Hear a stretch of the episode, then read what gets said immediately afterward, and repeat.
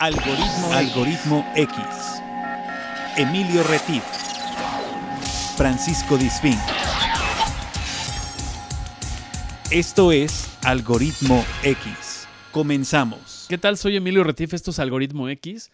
Tengo el gusto de saludarlos y de acompañar a Paco Disfink. ¿Cómo estás, Paco? ¿Qué, Emilio? ¿Cómo te va? Es otro nuevo episodio de Algoritmo X que, Exactamente. como siempre, les trae un tema y si ustedes encontraron este podcast en algún lugar le dieron clic por error y se encontraron con que les gustó, pues qué bueno. Vengan. Escúchenos, compártanlo, coméntenlo a través de las plataformas que ustedes quieran. Nosotros este, posteamos cada jueves. Si estás escuchando y no es jueves, pues no es nuevo. Así es que búscale. Pero, está otros. 24 horas, Por ahí debe haber 7 otros. días a la semana para Ah. que nos escuchen una, dos, tres veces.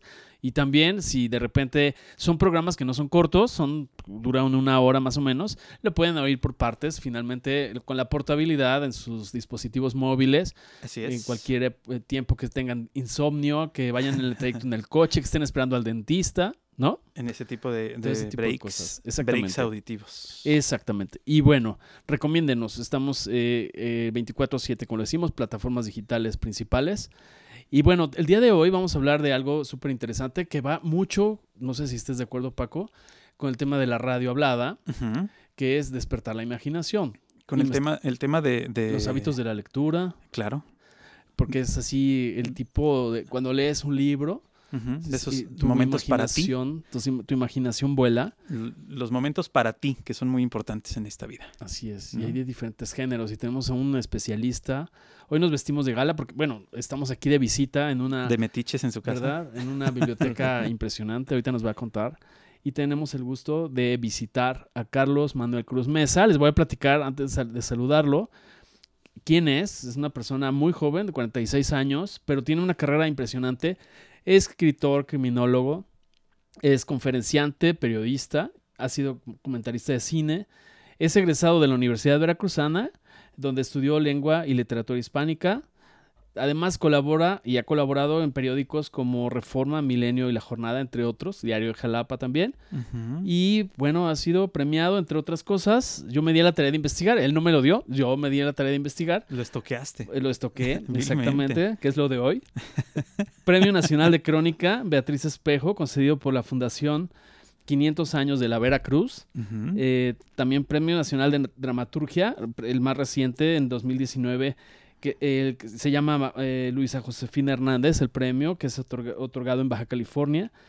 Y bueno, antes también el Premio Nacional de Periodismo, además de que es autor de 15 libros. Nada más. ¿Cómo estás, Carlos? Carlos Manuel Cruz Mesa. Emilio, muchas gracias y qué bueno que están aquí. Paco, es un gusto eh, Un honor que también. estén en esta casa para que podamos platicar. Estoy Así muy es. bien y muy contento de saludar a todos. Así es, gracias. eh, Nos da mucho gusto porque además tienes una trayectoria impresionante y seguramente habrá mucho más que compartir con nuestros amigos. Y elevar ese lugar que tiene México, según Forbes y según UNICEF, del lugar número 24 a nivel mundial ¿De en cuanto a lecturas. ¿De cuántos? Pues Esa imagínate. es la- De 25. De 25. de, 20 de 23, ¿no? No, el bueno, último pues, es eh, de 23. la Antártida. ¿no? No, o sea, Exactamente. sí, o sea, por eso digo, pregunto de cuántos, porque también el 24 puede ser un lugar muy honroso si son 500, Claro. Exacto. ¿no? Pero no creo que sean 500. No, Sí. no, no. Pero pues échenle por ahí unos 160 países Sí, más o menos que son la menos, medición, ¿no? Más o menos de internacional, Carlos. ¿Qué opinas? ¿Por qué, ¿Por qué pasa esto con nuestro país? ¿Por qué no tenemos ese hábito arraigado de la lectura? Tú como escritor. Es una gran pregunta que no yo, sino muchas generaciones nos hemos hecho, ¿no? Editores, escritores, eh, investigadores, ¿por qué en México no se lee? Sin duda es un problema de educación, es un problema de, de- de que no se nos inculca desde niños el hábito de la lectura, es un problema también pedagógico, en nuestro sistema educativo leer es visto como una obligación, como una tarea, como un castigo. Claro. No se enseña el placer que los libros Nos dan. esconden, que los libros nos dan. Eh, está también el, el esto ya es de, de hace 70 años para acá más o menos, el dominio de la televisión. Claro. Ahora el dominio de Internet, las redes sociales. Y no es porque todos estos medios sean el diablo, ¿no? solo han contribuido a alejar cada vez más a, a los niños, a los jóvenes, los adultos creo que ya, ya están formados y ahí es difícil, alejarlos de la lectura. Eh, se han implementado, ustedes lo saben, muchos programas desde el gobierno, desde instituciones educativas durante décadas que buscan crear nuevos lectores, pero los lectores no se crean imprimiendo libros. Ese es un error que, que se ha cometido desde tiempos de Vasconcelos. Mm, ha- Había mucho- muy buenas intenciones, ¿no? Cuando él lanzó todo este, este caudal de clásicos, estos libros verdes que todavía encontramos en algunas librerías de viejo, para retomar a los clásicos universales. Pero no importa si tienes dos mil títulos gratis, si a nadie le interesa leerlos. Claro. Si no Claro. les dices para qué Es- los quieres están Claro. empol- empolvándose, ¿no? En una... O a veces, ni Exacto. lleg- a veces ni llegan a las escuelas. o No ni llegan, llegan. no, no- no se, no se distribuyen adecuadamente o se distribuyen en los lugares donde no hay este, las, las eh, cualidades para que alguien lea. Por supuesto, y ni O siquiera es un problema de analfabetismo, Claro. porque el nivel en nuestro país es muy bajo, el nivel de ana- de analfabetismo. La mayoría saben leer, Ujú. ya Sí, sabemos sí. leer. Pero en las casas, cuando mucho encuentras, antes una enciclopedia, ahora ya no. Ya, ya- ya- ya no las llevan a domicilio. Sí, por eso ya no ya, hay. y está Ahora internet. está Wikipedia. Reader's Está Digest. Wikipedia, el Reader's no Digest. está, o sea, Estaba el teleguía, ¿no? claro. Pero encontrás la Biblia y generalmente algún librito de, de autoayuda, etcétera, ¿no? Es lo que más se llega a leer a un nivel grande, a un nivel de masa. Ujú. ¿Por qué? No tengo una respuesta. Yo, yo digo que es la educación y la falta de, de inculcar el hábito de la lectura. Claro, porque como bien lo dices, eh, el gobierno ha tenido muchas iniciativas, sigue teniendo iniciativas de poner eh, a la a la este a la mano de, la- de las personas los libros, o sea, de, de Claro. ponérselos enfrente, Sí, ¿no? Pero una cosa es ponérselos enfrente y otra cosa es decirle para qué te va a servir leerlos, por supuesto. ¿no? Y otra cosa es decirles, ok, ya tienen en tu escuela, si eres de las privilegiadas, tienen la colección eh, de los libros del rincón, por llamar, por, por nombrar alguna colección que es muy famosa en, en- en la educación. Pero no hay momentos en los que la escuela te, te diga, ok, vamos a tomarnos un espacio para leer. ¿no? Ajá, La claro, currícula no los incluye. No, no lo La- currícula incluye que leas los libros de texto. Y eso, algunas partes, la mayoría de los libros se quedan como nuevos. Es Sí. tristísimo ver cómo en la educación básica, que es la primaria y la secundaria, los libros regresan a casa a final de año prácticamente nuevos. Usaron dos o tres tareas y ya, ¿no? O sea, resolvieron dos o tres hojas y regresan nuevos a la mochila. Sí, o es muy plano, ¿no? Porque como le dice Carlos, este, lo haces por obligación, es una tarea. Eh, yo no recuerdo en la secundaria, eh, por ejemplo, que la maestra o el maestro nos hicieran alguna dinámica, decir, oye, ¿cómo te imaginabas al personaje? O qué fue la... Era hacer tu ficha, que sí, que era muy útil y todo, pero realmente no, no había un, una- un círculo de lectura donde pudieras compartir, Claro. Sí. o pudiera, yo siento que esa parte de un Sí. aprendizaje significativo, o que- ¿con qué te quedaste? Tal vez tú te quedaste con una parte del personaje que yo no había visto. Y, y creo que a eso Tú- es lo que sucede, que es muy plano. Y además desde casa. No sé, por ejemplo, Carlos, en tu caso, ¿cuándo fue tu, ¿cuándo fue que descubriste que de joven, de niño, tenías esta pasión por la lectura o por la escritura? Bueno, yo tuve una gran fortuna, que es que vengo de una familia de lectores. ¿De acuerdo? Mi abuelo tuvo una librería en Jalapa hace décadas que se llamaba El Mejor Amigo y era un gran lector, a diferencia de mi abuela, de su esposa, que era una mujer prácticamente analfabeta. Eh, mi madre me enseñó a leer desde muy niño, a los tres años yo ya leía y a los cuatro escribía, con un método en su momento, no recuerdo, creo que era el método Montessori, em, que consistía en que nos sentábamos en una mesa como en la que en este momento estamos, para que todos lo sepan, una mesa de comedor, y ella se ponía a leerme una novela, recuerdo que se llamaba Halik, era sobre una foca, Ujú. y, pero no, no solo era leerme y que yo estuviera así escuchando, ¿no? Sino me iba preguntando cosas, cómo imaginaba, este, me hacía jugar con eso, ¿no? Con la lectura. Todos los días me iba leyendo la novela como si fuera un, un serial radiofónico. Y otras cosas, ¿no? Que también me leía, al mismo tiempo me enseñaba a leer, por ejemplo, en lugar de, de decirme, esta letra se llama P, me decía, esta letra se llama P. Entonces yo empecé a asociar Los sonidos, Los con, sonidos las, con con- las figuras y las con- letras y lo exacto, que encontrabas. grafías. Claro.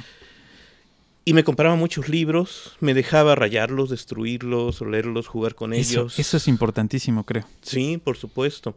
No le tengan miedo a los libros. Y además me dejaba leer otras cosas. Yo era un, y aún soy un apasionado de las historietas. Entonces todo eso contribuía. Obviamente había otras cosas, ¿no? También veía cine, a mis papás les encantaba el cine. Me iban a ver películas de adultos en esa época. Te dejaban Sí, sí. entrar a los cines, Claro. aunque fueras niño, a ver cualquier cosa. Aquí en Jalapa, el cine Jalapa México, y en Ciudad de ah, México. Ciudad de México, ok. Ciudad de México. Entonces vi algunas cosas pues, que no eran para niños. ¿no? que, finalmente no eran para niños. No pero- les entendía, pero estaba el impacto de, del Claro. género cinematográfico. Sí. Escuchábamos mucha música, ¿no? De todo el mundo. Tuve esa fortuna. O sea, es, es lo que a mí me llevó a ese camino. Obviamente, yo soy un caso excepcional, como hay muchos, ¿no? Eso no ocurre con, con todos los niños No, de claro. este país, por desgracia. Ahora, ahorita que estaban mencionando esto, hay otro punto que, que quizás esté mal que lo diga, pero no me importa porque yo no soy políticamente correcto. Eso Pero es recordemos bueno. también que el arte es elitista. Aspirar a que todo un país o la mayoría de un país sea sensible ante las manifestaciones artísticas, al menos en Latinoamérica, es aún un sueño guajiro. Quizá en países europeos, en Finlandia, en Dinamarca, etcétera, sí, sí se puede, en Suecia. Claro. Acá no se puede. Por, por eso, porque el arte está creado para una élite, por y para una élite. Y siempre ha sido así y seguirá siendo así creo que por mucho tiempo. Entonces tampoco debemos asustarnos tanto, ¿no? En México se imprimen muchos libros, se importan muchos libros. Hablo no, no de los programas de gobierno, hablo de las editoriales comerciales. Comerciales, sí, sí. Y sí hay lectores. A lo mejor no hay todo lo que debería haber. A lo mejor no se lee todo lo que se debería leer, ¿no? Porque muchas de estas lecturas son, como decía hace un momento, libros de autoayuda, sí. o novelas muy sencillas, o O- los clásicos menores, ¿no? Ni siquiera los clásicos mayores. Es poca la gente que lee filosofía, que lee teología, que lee poesía incluso. Sí. Pero bueno, al menos está Se lee. leyendo, ¿no?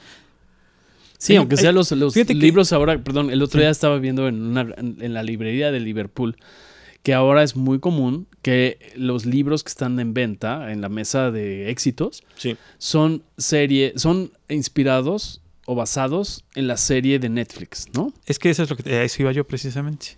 Que son transcripciones de las películas o las series que ya pasaron en televisión. Eh, ahora puedes encontrar, hay una, hay una eh, empresa muy famosa que es de- yo creo que de las que más venden libros aquí en México, que es la de los búhos, esta de Sanborns. Slim, ajá. este, que tiene una, una tarjeta que se llama Círculo Sanborns y que es, Así es. este, vas coleccionando puntos y compras libros, etcétera. Y el top 10 está hecho de películas. Claro. O sea, y ni siquiera son el libro en donde se basó la película. Es el libro sacado de la película. Sí, sí. Transcriben el claro. guion y medio explican lo que no se entiende cuando, en- cuando con el puro texto no se entiende. Pero eh, yo ya abrí uno de esos libros y lo- lo- me puse a leerlo y es eh, terrible, que es un- la descripción como si tú fueras al cine y se le estuvieran contando a una persona que no ve. Y dices, ¿y esto se vende? O sea, este es el top 10. ¿No? O sea, qué triste que, que la gente diga, sí, leo, leo la película que están pasando en el cine, pues mejor ve a verla al cine, Claro. ¿no? Y consíguete la novela o el guion de donde la sacaron. Eso sería mucho más productivo que leer una transcripción de una pantalla.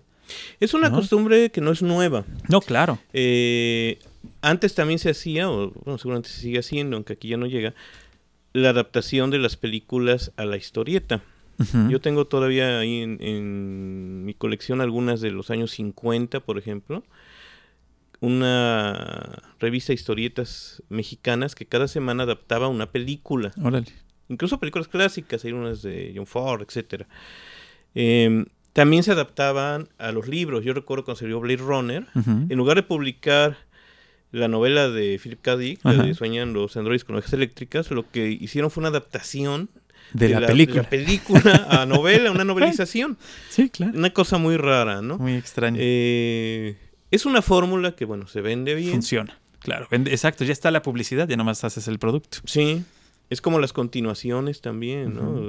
El Padrino comenzó sin una novela, se convirtió en una saga de películas y después tuvo una continuación hecha ya no por Mario Puzo, sino por Claro. un escritor que eh, Que tomó la idea. claro que y tomó las la idea. ideas ¿no? de Mario Puzo y, continuaba, Claro, lo cual fue un auténtico fracaso. Pasó lo mismo con lo que el viento se llevó, ¿no? Con la novela. claro.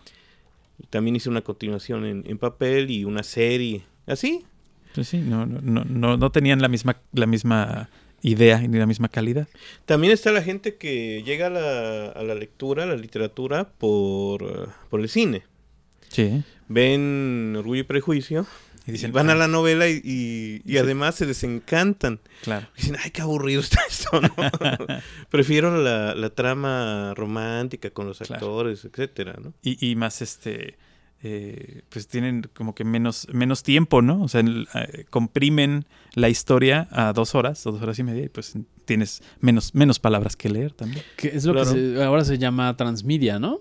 Seguramente siempre ha existido, pero ahora, Sí. por ejemplo, el caso de, de Harry Potter, Sí, la saga de Harry Potter empezó en libro, ¿no? sí, sí claro Y ya de ahí lo llevaron a- al cine y a que la gente que, diferentes le- que- plataformas. que ha leído las- los libros la mayoría coinciden que el libro en que las películas no les hacen mucha este eh, pues como que están se quedan cortas a la razón de la película no la película le falta mucho Claro, pues es que es muy difícil no Es difícil. J.K. Rowling, cuando lanzó la, la saga de Harry Potter, esta escritora, y le quisieron comprar los derechos, ella desde un principio dijo que no los iba a vender para hacer caricaturas, ajá ni, ni para hacer adaptaciones a historietas. solo para cine Solo para cine.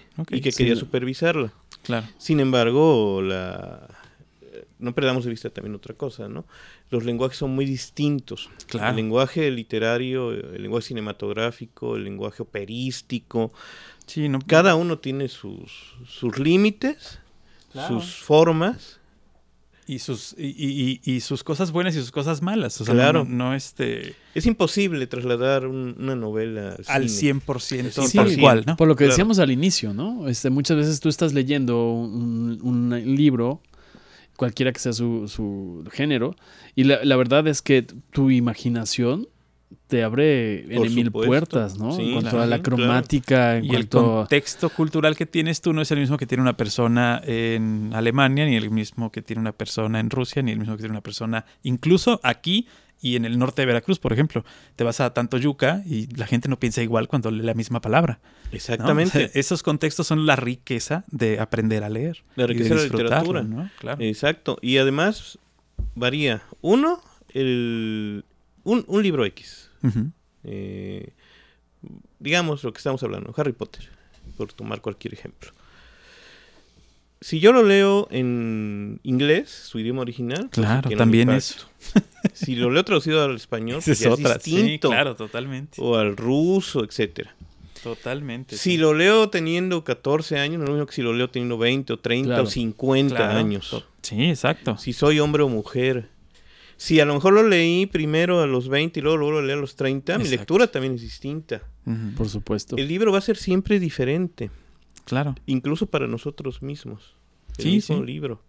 Sí, y, y la, la propia colección. Hace rato que hablábamos de los libros que te- leíamos en secundaria, la, la típica colección de porrúa de sepan cuántos, Sí. Que tal vez no tiene mucho atractivo la portada, tal vez este es papel que se maltrata rápidamente, pero de repente dices, oye, yo me acuerdo que leí, como pasa con el Principito, ¿no? Por ejemplo, ¿cuántas ediciones a nivel mundial hay?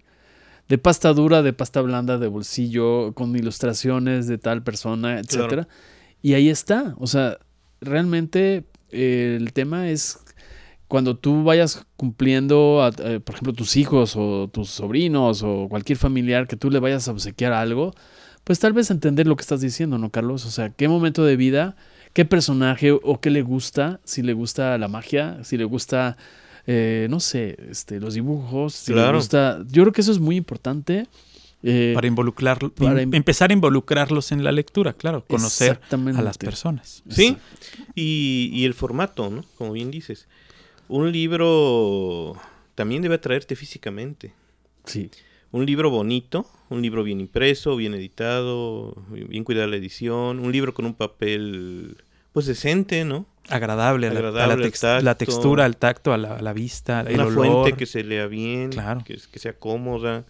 eh, una buena portada también es ¿Verdad? importante, ¿no? El libro finalmente es un objeto que puede ser un objeto también de ornato, es un objeto eh, comercial, es un producto Claro. y debe seducir. Un libro feo Sí, se va a vender menos que uno se va a vender bonito, claro. menos y no me van a dar ganas de leerlo a lo mejor. ¿no? O incluso me van a dar ganas de esconderlo. Si También. lo tengo, no lo voy a tener a la vista, ¿no? Claro. Porque no quiero que lo vean Es un como tú, por ejemplo, el, el libro Exacto, vaquero, que es vaquero, lo primero no que lo- escondes. No lo tengo en la mesa del comedor, por ejemplo. ¿no? Exacto. sí. Exactamente. Lo traigo enrolladito en la bolsa trasera, como Pero, debe por ser. ejemplo, Carlos, ¿tú lees, por ejemplo, libros electrónicos como el famoso Kindle? No, ¿Te gusta? No, eh, llámame prejuicioso, yo ya no soy esa generación, ya no me tocó. Yo leo mucho, por ejemplo, noticias. Yo ya no leo periódicos impresos. Sí leo revistas. Revistas Ujú. impresas sí. Periódicos ya no. Todo lo leo en línea. Consulto ahí las páginas de los medios. Libros no. A menos que no lo consiga y únicamente como consulta. Por ejemplo, que necesito un dato o algo, ahí sí, puedo solicitar un libro de criminología, por ejemplo, ¿no? Y- para- y, y para vas a lo que necesitas y ya. Y ya, O sea, no, lo lo leo completo. no, he leído un libro Claro. completo electrónico en mi vida. Ok. No te atrae, o sea, no, es un no, es, no prejuicio. es lo tuyo, sí, sí, claro. no es Sí, lo mío. sí, Yo, necesito, soy, feti- soy fetichista, necesito el papel, necesito el, Y el objeto, olor del el olor, papel, ¿no? Sí, sí, la relación física, La- sensorial. ¿no? sensorial, sensual. Sí, claro, porque eh, recordemos los procesos cognitivos que se dan con la lectura, Claro. que es, por ejemplo, la percepción, la atención, me ayuda Sí. a concentrarme, la memoria, también el, el memorizar ciertas cosas, ciertas Exacto. descripciones, y toda esa parte de, de, mm, pues la parte del aroma. Yo pienso, Claro, yo, que yo no soy kinestésico, pero sí, creo que el, el hecho de entrar a una librería y ahorita el olor de este, de este espacio donde estamos Sí, es peculiar porque está. ¿Cuántos libros dices que tienes? entre 8 y 10 mil. 8 y 10 mil. Entonces, imagínense la experiencia que es entrar a un lugar este, que te transporta con toda la información que hay aquí, Sí, ¿no? Es un mundo de información. Y además, este, ahora, ahora que mencionas el tema de las bibliotecas, que está cercano a lo que estamos platicando, a nivel personal, bueno, y obviamente a nivel eh, estados, uno a lo largo de la vida va perdiendo bibliotecas enteras. Yo he perdido por lo menos dos bibliotecas completas en mi vida. Eh, uno pierde libros, pierdes en mudanzas, en separaciones amorosas, en préstamos a amigos, Toma tu libro y dame mi libro, dame el que te regalé. en inundaciones, por la humedad, en ciudades como Jalapa, que es una ciudad muy húmeda, la Sí, humedad es claro. enemigo de, De los libros. de los libros, la polilla, Claro. este, el fuego, he perdido libros por fuego. Wow. En mi vida, creo que todas las formas que hay de perder un libro las he vivido. Las has vivido. Las he vivido. Claro, con tanto libro, pues sí es más ¿Y cuál es la Sí. sensación que has tenido? O sea, Siempre es una sensación de pérdida. O incluso vender los libros cuando no tienes dinero también. Eh, hay de todo, ¿no? Siempre es una sensación de pérdida. Siempre intento recuperar lo que he perdido. Nunca se puede, porque a veces hay libros que ya nunca vuelves a encontrar. Sobre todo, por ejemplo, los que pertenecieron a mi abuelo. Pues solo de su eh, biblioteca, que era enorme, yo debo conservar unos 10 libros nada más. ¿no? Porque cuando él murió, mi abuela todos los libros los tiró a la basura y los demás se los regaló por cajas a un chico que compraba papel y él fue y los vendió a, Como a papel. peso. ¿sí? Claro. Por, Por- peso, por, por peso, kilo. por kilo. Claro. Sí, sí, sí. Pero bueno, ni hablar, ¿no? Este, ni hablar de Peluquín. También hay cosas que, que he podido conservar a lo largo de toda mi vida. Claro. Y, y son parte entrañable de una, de una biografía. Claro, Claro. pues es- son parte de ti, es, es una, es una de las piezas que te han formado, Claro. finalmente, ¿no? Eh, necesitas eh, darle este, este lugar especial y en este caso, bueno, en este lugar donde nos encontramos, que ustedes no pueden ver, pero les puedo decir que estamos Pero vas a com- tomar una foto y lo vamos a completamente Sí, sí, sí. rodeados, completamente rodeados de, libros. Por de, supuesto. De pieza a cabeza tenemos libros. Eh, libros, revistas, veo que también te gusta la música. Así es. Este, tienes por ahí un- uno que otro CD. Sí, y, y arriba está la sección de, eh. de cine. Ajá. Eh, allá suben las escaleras. Mi esposa es cineasta y, y además cinéfila, lectora, Entonces, le encanta bueno. la música. Entonces, bueno, entre los dos tenemos esta Claro. colección. Así es. Sí, de hecho estoy viendo que más o menos en la pared del fondo estoy contabilizando 6, 7 niveles, 7 estantes, para los que desean imaginar lo que, lo que es una de las características, según platicábamos Claro. antes de iniciar esta charla con Carlos, de, de la radio hablada, de poder imaginar este tipo de cosas, que se imaginen el aroma de 10 mil, 15 mil libros de todas las épocas, de, Sí. todos los, de todos los empastados y todos los discos.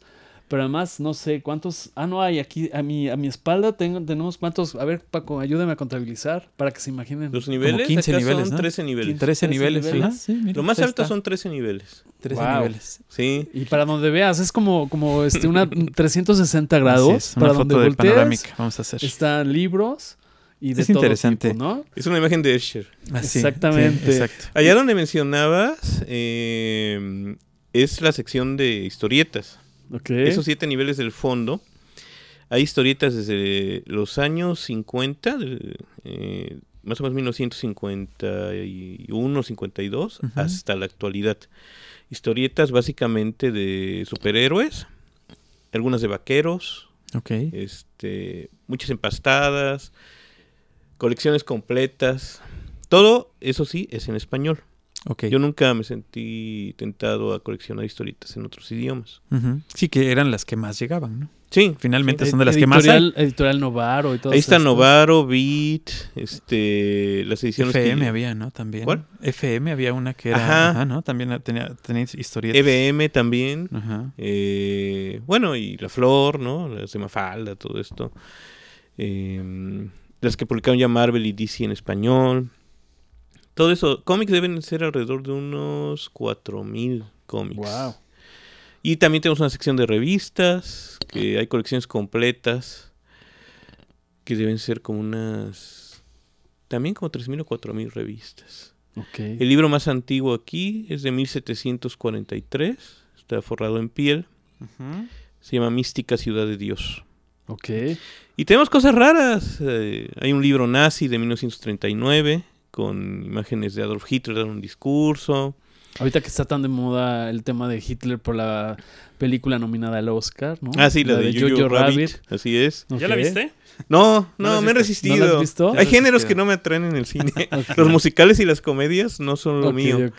Pero pienso verla en algún momento. Vela para ver que te- para que nos dé su punto de vista en otro en Está otra muy ocasión. interesante, está muy bonita. La verdad es que es una película bonita. A mí el director me parece uno de los directores más eh, simpáticos. Claro. Hace cine, hace cine comercial 100%, eh, pero no tiene miedo a echar a perder las cosas. Entonces Claro. eso es bueno. Eso es bueno. Eso es muy Siempre es bueno para un ¿no? artista. Pero sigamos en la parte de, Sí, de la su- parte de la, de de la- de la biblioteca. Sí, es que era, era como el- la ¿Cuál pausa el- cultural. El preámbulo, el contexto, La ¿no? pausa cultural.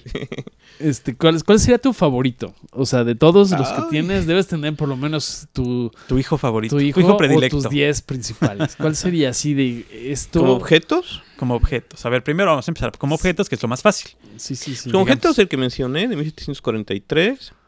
Este, una enciclopedia que tiene mis iniciales que mi abuelo fue juntando en fascículos, la empastó y le puso mis iniciales en oro. Ese es un libro muy querido.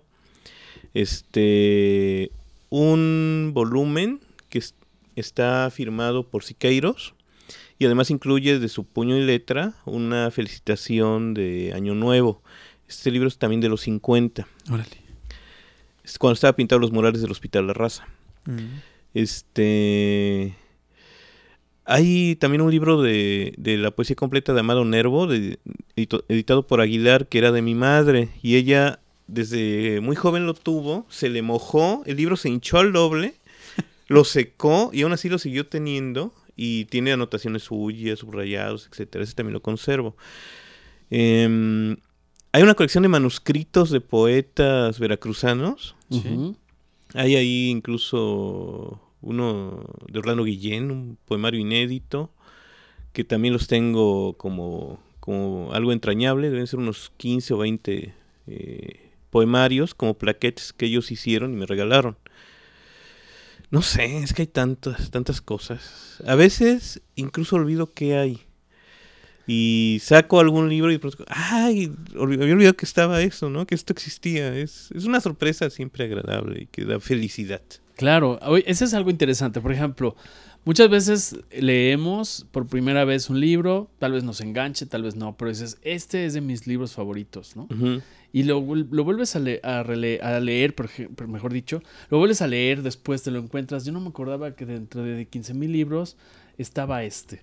Claro. y- y vuelves a tener la misma sensación o al, lo que decías hace rato, ya al tener otro ciclo de vida, otra edad, otro momento profesional, económico, te da otro, otro viaje o te, te comunica con la nostalgia, por ejemplo.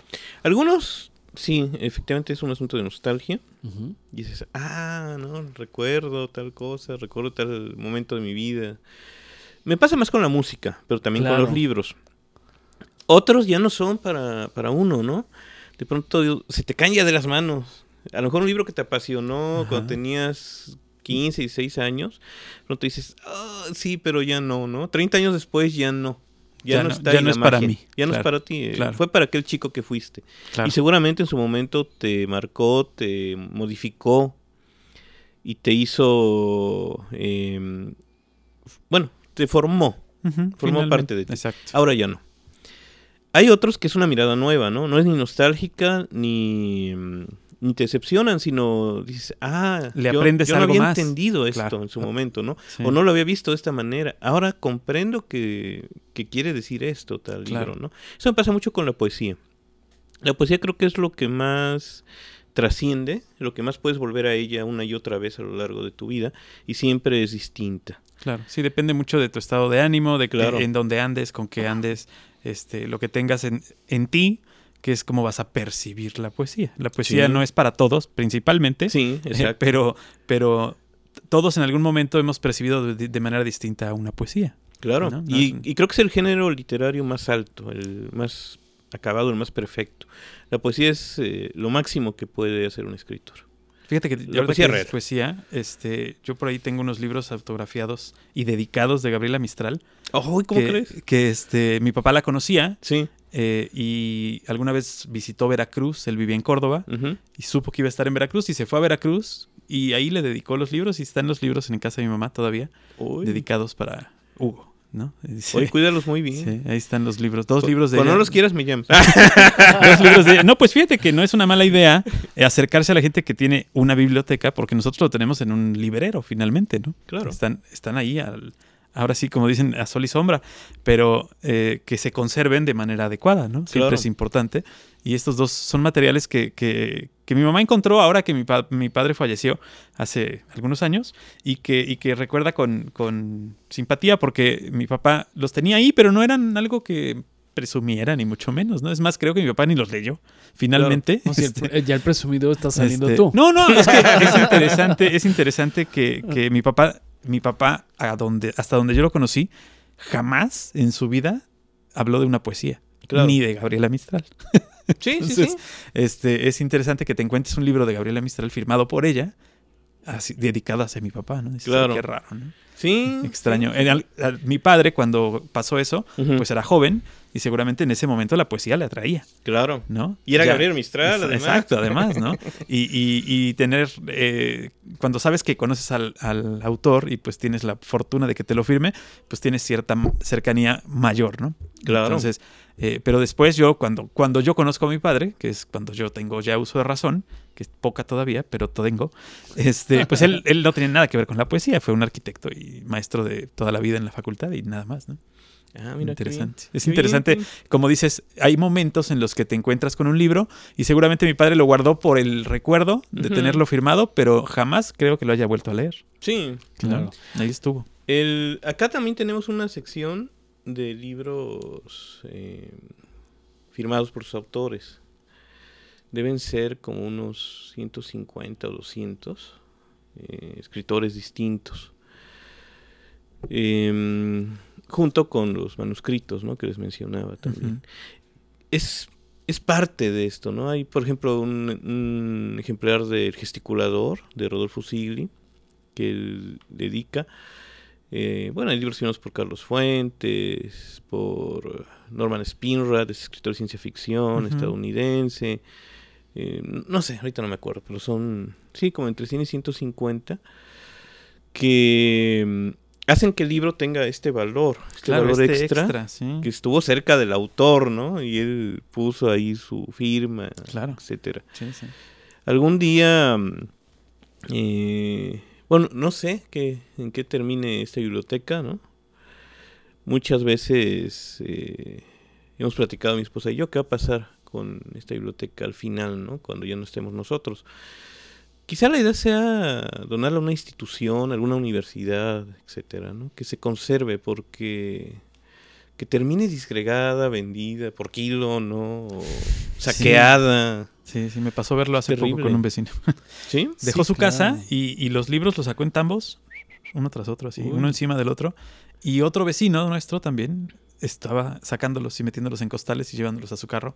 Claro. Pero por un lado estaba él, como, una, como una pequeña lucha, y por el otro estaba el camión de la basura. Ah, Y entonces era un bote hacia la basura, otro bote hacia el carro de mi vecino, un bote hacia la basura. Wow. Montones de libros. les Montones hubiera de dado 100 libros. pesos, no se los lleven, Montones de libros, sí, Sí. de verdad. Y en el caso, lo que han platicado tu esposa y tú, por ejemplo, es, ¿han pensado en algún momento dividir esta, esta biblioteca y decir, bueno, pues esto para una escuela de nivel eh, básico, tal vez esto ya para una universidad, tal vez otro para la facultad donde estudiaste en la UB, no sé, ¿cómo lo, cómo lo visualizas? Porque eh, tiene un alto valor por, por todo lo que nos estás comentando, ¿no? No, dividirla sería disgregarla. Ok, Y las bibliotecas son parte de, de quien las forma.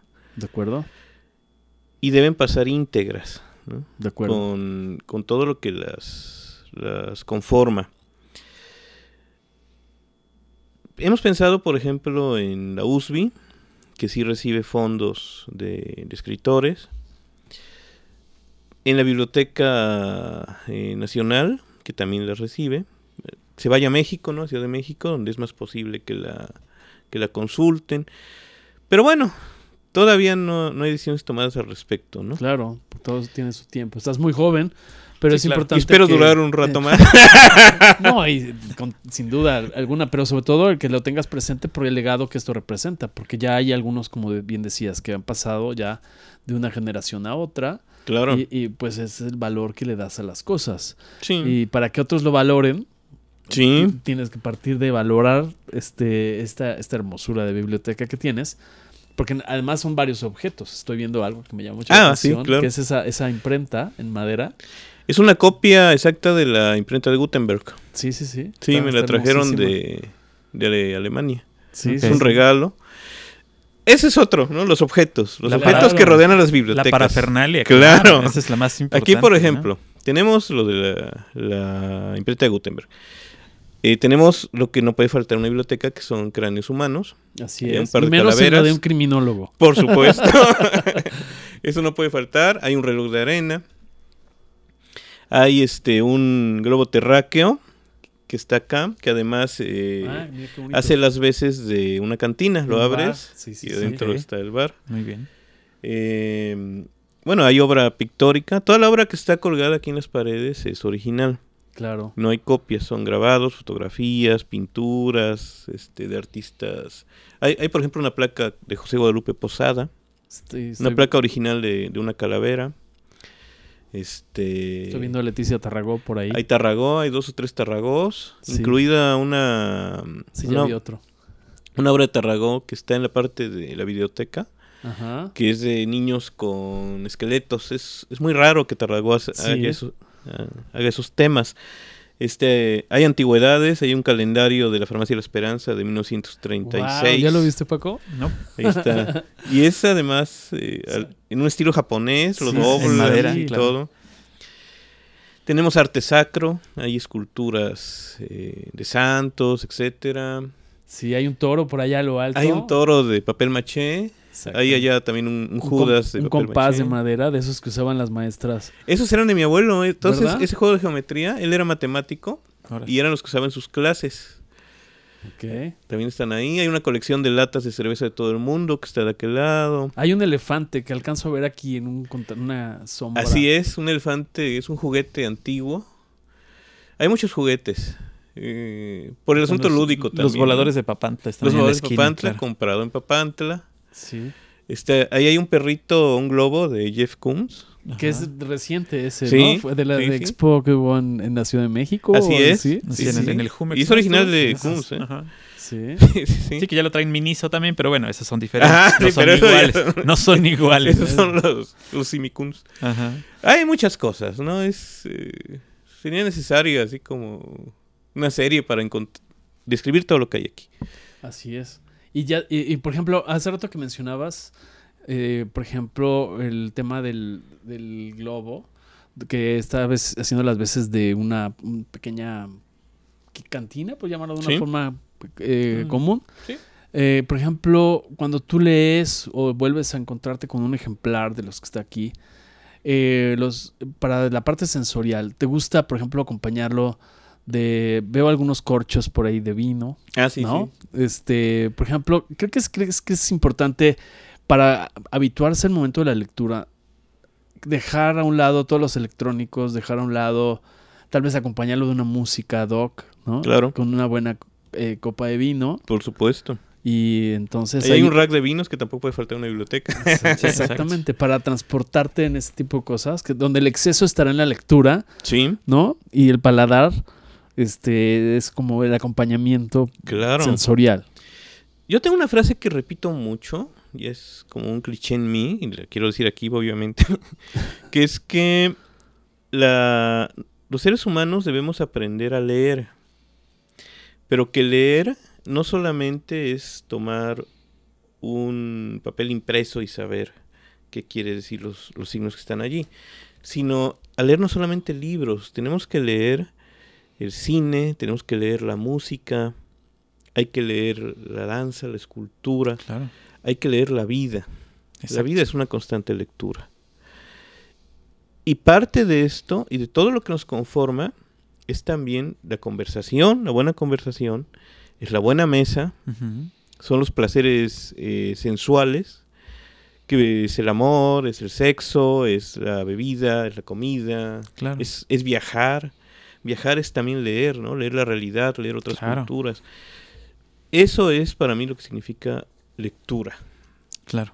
Sí, Esa- ese enriquecimiento, esa retroalimentación constante. no solo de codificar los textos, o sea, no solo que entiendas, como dices, lo que está escrito, esa es, esa es la primera parte, la Claro. necesitas, es obvio, pero la otra es que aprendas a eh, decodificar y a descifrar lo que se pone frente a tus ojos en general. Exacto. ¿no? sí. Si tú vas, eh, es más, en estos momentos que vivimos en nuestro estado, en donde vas caminando por la calle, tienes que ir viendo a ver si hay gente, si no hay gente, si está Claro. solitario, si viene alguien eh, con ganas de darte un bajín, ¿no? Pues digo, Claro, todo pero eso es- parte de la lectura, ¿no? decodificar así como la cajita esa Claro. del megacable que prende, ¿no? Y baja la señal, pero a la vez codificas, porque tú estás codificando en un aroma, en una imagen, Claro. o sea, es Sí, un sí.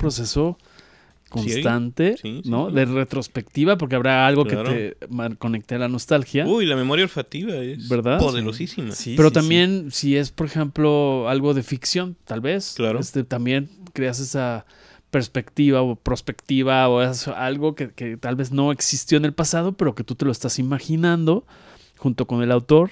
Así es todo, es. Un, todo un viajezote en el buen sentido de la palabra, ¿no? sí, Carlos? sí, sí, claro. Y aquí practicamos mucho eso. Aquí me refiero a esta, esta casa, ¿no? Eh, y invitamos a los amigos a cenar en esta misma mesa, platicamos, tomamos algún vino. eh, en alguna ocasión hemos leído poemas, no en el sentido de las tertulias decimonónicas y, y todo este rollo de, ay, mamá, soy Paquir. No, no, no. Este, leer, porque además esa es otra, ¿no? La lectura en voz alta. Ok. No, no declamación y estos No, no, términos no. Que, que ya están bastante anacrónicos, ¿no? La poesía se, se puede leer y puedes darle una entonación, pero no, no tienes que actuarla. Que Claro. Esa es otra, ¿no? Eh, y leer un poema durante una cena, un poema breve, por supuesto, puede tener más impacto así, Que el chisme del vecino. ¿sí? O, o que si impostas la voz y Claro. pones, oh, que por aquí, que por allá. También hay que saber comunicar, ¿no? Claro. Exacto. Sí, sí, sí. Y por ejemplo, también te inspiras, eh, no quiero decir con esto copiar en ningún momento, pero por ejemplo, parte de tu obra, porque tú también eres un autor, aparte de un lector, Sí. a, a- a alguien que tú digas, este autor marcó y despertó, me inspira, este, marcó mi estilo de escritura, etcétera. No Claro. sé, ¿es- ¿existe eso o en algún momento es válido para ti como autor hacerlo? Sí, claro. Eh, Sergio Pitor recuerdo que decía en un fragmento del arte de la fuga que todos somos una suma mermada por infinitas restas. Todo lo que a lo largo de mi vida he leído, aún aquello que ha sido malo, malas lecturas o que no tenían su indicalidad, etcétera, aún esas me han marcado en algún momento. Claro. La música, el cine, eh, las conversaciones, los viajes, los amores, los desamores, todo eso te va formando como escritor. Cuando llega el momento en que estás frente a la hoja en blanco, sea hace muchos años la hoja real en una máquina de escribir Ajá, sí, sí. Mecánica. o ahora el procesador de textos, en ese momento todo eso que eres tú, todo ese bagaje, todas esas experiencias, todas las venturas y desventuras que has tenido en tu existencia y que te conforman, Toman tu mano para hacerlo. toman tu mano para decir lo que tienes que decir. ¿no? Ok. Eh, autores, sería prolijo. Desde niño me encantaban los griegos, por ejemplo. Yo, yo amaba leer así tragedias griegas, este, mitología griega. Yo amo a los griegos siempre, ¿no? Aquí en parte de la biblioteca es este más de 200 volúmenes de literatura griega y latina y española de los siglos de oro que también siempre me ha encantado. Borges, que es el milagro de- del idioma español, Octavio Paz, el vilipendiado Paz, ¿no? En estos tiempos tan tan susceptibles, ¿no? Este, Por llamarlos así. Mucha poesía, poesía italiana, poesía francesa, poesía inglesa. Ah, Todo ese mueble es poesía, la tengo aparte, ¿no? Para mí la poesía es, es algo que se debe tener en un espacio propio. En un pedestal. Las historietas también, las novelas gráficas sobre todo, de los 80 para acá, que es la etapa oscura de, de los cómics, también han sido un factor que ha influido mucho, sobre todo en mi narrativa. Este. mm, Ay, ¿quién más? Es que autores hay tantos. Emmanuel Carrer, que es un escritor francés, excelente. Eh, he leído teatro y también me ha gustado mucho leer Usigli. eh, no sé, tantos, tantos escritores. Y en este caso, tú que eres autor, Sí, y así como lector tienes tus momentos y cuando regresas a una obra tienes otros momentos con ella, eh, que no es lo mismo que es como tener, eh, hacer el amor con alguien después de 20 años, claro. ¿no? Cuando regresas a tus propias obras, Sí, de hace, la primera que escribiste, ¿te encuentras con algo también diferente? ¿Encuentras que tú cambiaste o encuentras que ya eso que pusiste en el papel a lo mejor ya no eres tú? Uy, por supuesto. los libros son como hijos. Claro. O sea, los procreas, los lanzas al mundo y a veces regresan a ti, te enorgullecen, las, las menos veces, la mayoría te avergüenzan. y mi primer libro es un ejemplo de eso. Eh, hace unos años yo empecé a comprar ejemplares para, Para acabar que ya con no en la ellos. circulación. Es muy difícil. Como nazi. Sí. sí. De cultura nazi. Lo reescribí, es una novela que terminé reescribiéndola por completo porque plano. ahora abjuro de ella, de esa primera versión. De plan. Me avergüenza. Este, Qué bonito. Tuve la suerte de que en su momento fue muy popular, salió en el 97, Ujú. se agotó la edición de mil ejemplares, se agotó muy rápido. Se agotó porque la compraste tú. No, O sea- ahora ya los ando cazando.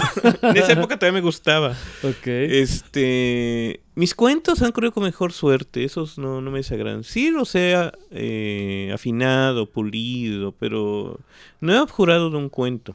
Ok. Aunque ahora ya no escribo cuentos. Eh, el año pasado salió en Colombia un volumen con mis cuentos completos Ajá. Y ahí en el prólogo menciono que ya no voy a volver a escribir narrativa corta. Ok. Ya no puedo hacerlo. El relato ya es, es ajeno para mí. Eh, ya siempre que me pongo a escribir narrativa termina siendo una novela. Sí, sí, sí.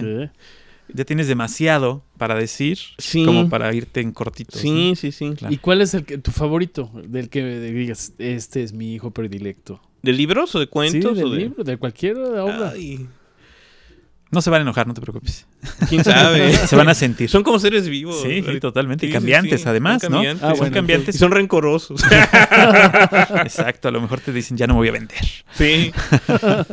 Me gustan mis poemarios. Ok. Sobre todo mi, poe- mi poesía fúnebre. Me gusta mucho. Tengo un poemario que se llama Funeraria, que me sigue agradando bastante. Eh, me gustan algunos cuentos, cinco o seis cuentos. Hay uno que ha corrido con mucha suerte, que se llama El Espantapájaros. Es un cuento de una cuartilla y media máximo, que ha sido ilustrada por muchos artistas plásticos. Aparece en libros de texto eh, aquí en México, libros sobre español, y en Chile. Ajá. Eh, se hizo un cortometraje, se hizo un cortometraje animado. Y todo solo. El, el cuento se publicó en una página de internet perdida y ahí la gente empezó a llegar a él. Ha gustado mucho. Es mi cuento, de mis cuentos favoritos además. No lo he modificado prácticamente desde que lo escribí hace 30 años. Sigue, sigue siendo, sigue siendo este eh, bueno por sí solo. Sí, ese es creo que el hijo favorito. Y para, por ejemplo, alguien que, que ha descuidado un poco el tema de la lectura o que alguna vez leyó y dejó de hacerlo por todas estas cuestiones de Netflix y todas estas plataformas digitales, sin satanizarlas, por supuesto, pero a veces se le deja de dedicar tiempo a la lectura. Por eso México tiene alrededor supuestamente de 5 horas eh, promedio a la lectura, 5.5 según Forbes. Eh, ¿Y cuál de tus libros dirías, a ver, eh, les recomiendo que lean este y cómo, cómo podrían acceder a ello, a ese, a ese material, como una experiencia de reconquistar lectores. Creo que ese libro, sin duda, sería. No, no es un libro de ficción, no es poesía, no es narrativa. eh, es Monstruos entre nosotros. Que es un libro de criminología. Pero es un libro de criminología escrito pensando en el lector común, no en el lector especializado. Ok. Sí, que perdón que te interrumpa, Dime. solamente para los que nos escuchan, de- distinguir, sobre todo por ahora el tema que está tan llevado y traído en los medios de la cuestión de criminal y demás. La criminología, Sí. según entiendo, ayuda a entender los porqués Exactamente. más que los cómo. Hay criminología y criminalística. Exacto. La criminalística eh, estudia qué, cómo, dónde, cuándo, quién. Todo lo que es tangible en un caso eh, criminal. Ok. Eso es la criminalística. La criminología sí, solo estudia una cosa. ¿Por qué? Las Y emociones. puede sí, ser, y los puede ser previo y puede ser posterior al evento criminal. ¿El qué? Perdón. El- la criminología. Ah, sí, Y claro. en cambio la criminalística Sí, claro. tiene que haber pasado. Sí, o sea, Sí, pero por no es, nada más, eso lo, perdón que te interrumpí, No, no. Carlos, pero es para que no confundamos. O sea, oye, ¿qué me estás pidiendo que lea la nota roja? No. No, no es, Es, así. es entender no. las emociones del ser humano, Claro. De esa parte instintiva Sí. de- del cerebro reptil, que ya hemos hablado de ello en otros programas. Pero Ajá. creo que es eso, Sí. ¿no? Es decir, no te estoy invitando a que leas la nota roja, solo matizo Si la quieren leer, yo, yo leí Nota Roja durante muchos años y de hecho escribí en Nota Roja. Ok. Yo escribí en el periódico Alarma. ¿Ah, sí? Dura- sí, sí, este, Ok. antes de que se apareciera, como cuatro o cinco años, tenía una columna Ujú. sobre historia criminal. Órale. Ok, ok. Este, y también escribí en Playboy. Claro. Y no se Pero- encueraba. O sea, por ejemplo, no, no- no Yo tenía que ser no. asesino. Ah, no es cierto. bueno, pero este libro que les mencionaba, Monstruos entre nosotros, em, lo que busca es sistematizar las tipologías criminales. Ok. ¿Qué quiero decir? Que cuando lo lees, yo te voy a decir un asesino en serie, cuáles son sus características, cómo actúa, quiénes son sus víctimas, qué armas usa, qué lo motiva. Claro. Eh, si es un magnicida, bueno, pues te voy a decir, no, pues les matan a, a figuras públicas, etcétera. Claro. Son 120 tipos diferentes de asesinos, Ok. tipologías reales, por supuesto, y al final lo ilustro con casos de todo el mundo, casos reales también, que tienen que ver con cada tipología. Muy bien. Ahí eh, hablo de terrorismo, de secuestro, de narcotráfico, de asesinos en masa. eh, Sin hacer una apología a ellos y decir que son buenos. No, no, es Simplemente este, una descripción. Sí, es, es comprender. Comprensible. Claro. comprender. Material comprensible. Claro. Son depredadores. ¿Y dónde los pueden conseguir, por ejemplo, para introducirse Pues mira. a tu obra y a ese tipo de... de- Los? ¿Tus libros los Está- tienes digitales? Eh, no. No. No. Solamente en Solamente en papel. Ok. Casi todos están agotados. De Monstruos entre nosotros, quizá puedan conseguir algún ejemplar todavía en, por internet. En la librería El Sótano, creo que queda un par. Creo que en Educal hay algunos. Este. Pues escríbanme también. A ver, Y- ¿a, dónde, tienes- ¿a dónde, ahorita que estás mencionando, si no del rato se nos olvida? Pero tienes, ¿A por ejemplo, la, la idea de meterlos a digital o no. No se te antoja. No, no, no O sea, sé, no creo. Llegar, llegar a otros públicos, o sea. Sí, por, por llegar. Yo sé que para ti a lo mejor no son sensual, este, mente, este, ad hoc, ¿no? Tener un libro en digital, pero a lo mejor abrir esa, esa puerta a meterlos. He hecho a- versiones digitales, pero como para mis amigos. No las he comercializado. Aunque sí hay una versión digital de Monstruos entre nosotros que es distinta a la impresa. Que hice hace años por gusto. Y que sí se puede comprar en mi blog escrito con sangre. Ok. Escrito con sangre. Escrito con sangre. Es un blog con biografías de asinos reales. Solamente asinos reales. Nada de Hannibal Lecter. y eso. Solo son Ok. asinos verdaderos. Puras cosas, puras cosas reales. Sí. Oye, ¿y audiolibro, por ejemplo? Antes de entrar a No este, en este programa, pens- hablamos de la importancia de la radio hablada sí. y el formato que existió en algún momento eh, De la la radionovela. novela. Pero pienso que un audiolibro bien dirigido, Sí. con buenas voces, con, con tu supervisión, ¿por qué no? Porque a, Sí. a veces, ¿no? Yo estoy abierto a, a otras plataformas, otros formatos. Eh, como les decía, por ejemplo, eh, he escrito guion de cine y una película que yo escribí y está filmada, incluso tuvo un premio internacional a mejor película. Eh, se hizo el cortometraje de Mi cuento Espantapájaros, se adaptó a dibujos animados, se adaptó a historieta también, mi cuento. Eh, yo estoy abierto a todo tipo de plataformas que adapten mis, mis obras, ¿no? Claro. Ya están ahí, ahora sí que Sí, vamos a lo- moldearlas. Los ¿no? libros digitales es como un prejuicio. Ah, Sí, sí, sí, más bien es este es, es una, una Sí. negativa que tienes ante ante esta este No, pero tal vez al Kindle, pero tal vez, oye, si llega un, un grupo de gente de cortometraje que diga, "Oye, voy a hacer este proyecto, o por qué no, Netflix, o por qué no, eh, seguramente un Alejandro González Iñárritu, un este, este, este tipo de directores, ¿qué, qué pensarías al respecto? Yo O sea, feliz este tanto de adaptar alguna obra como de escribir alguna. claro. Eh, también he escrito guion de cine, he escrito teatro, ¿no? Y el teatro pues pensado en, en una representación. Sí, sí. Esta obra que ganó el premio Luis José Hernández, a mí me encantaría verla representada, verla montada. Claro. Y es una adaptación de un cuento, además, esa obra de teatro. Ok.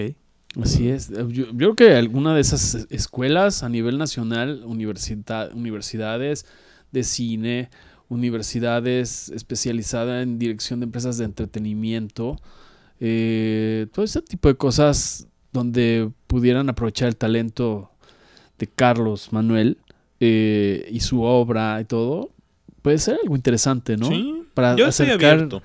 Acercar esa parte y explotar algo, el sentido del transmedia, que a mí es algo que me parece muy interesante. En países como España, yo sé que hay casos donde un personaje re- relevante de una historia, de un libro, de una película, la llevan hasta series a plataformas eh, de redes sociales, ¿no? En Twitter, Claro. episodios, entregas cortas, etcétera, para envolverlo en esa, un poco hacer ese anzuelo hacia esas nuevas generaciones y oye, es.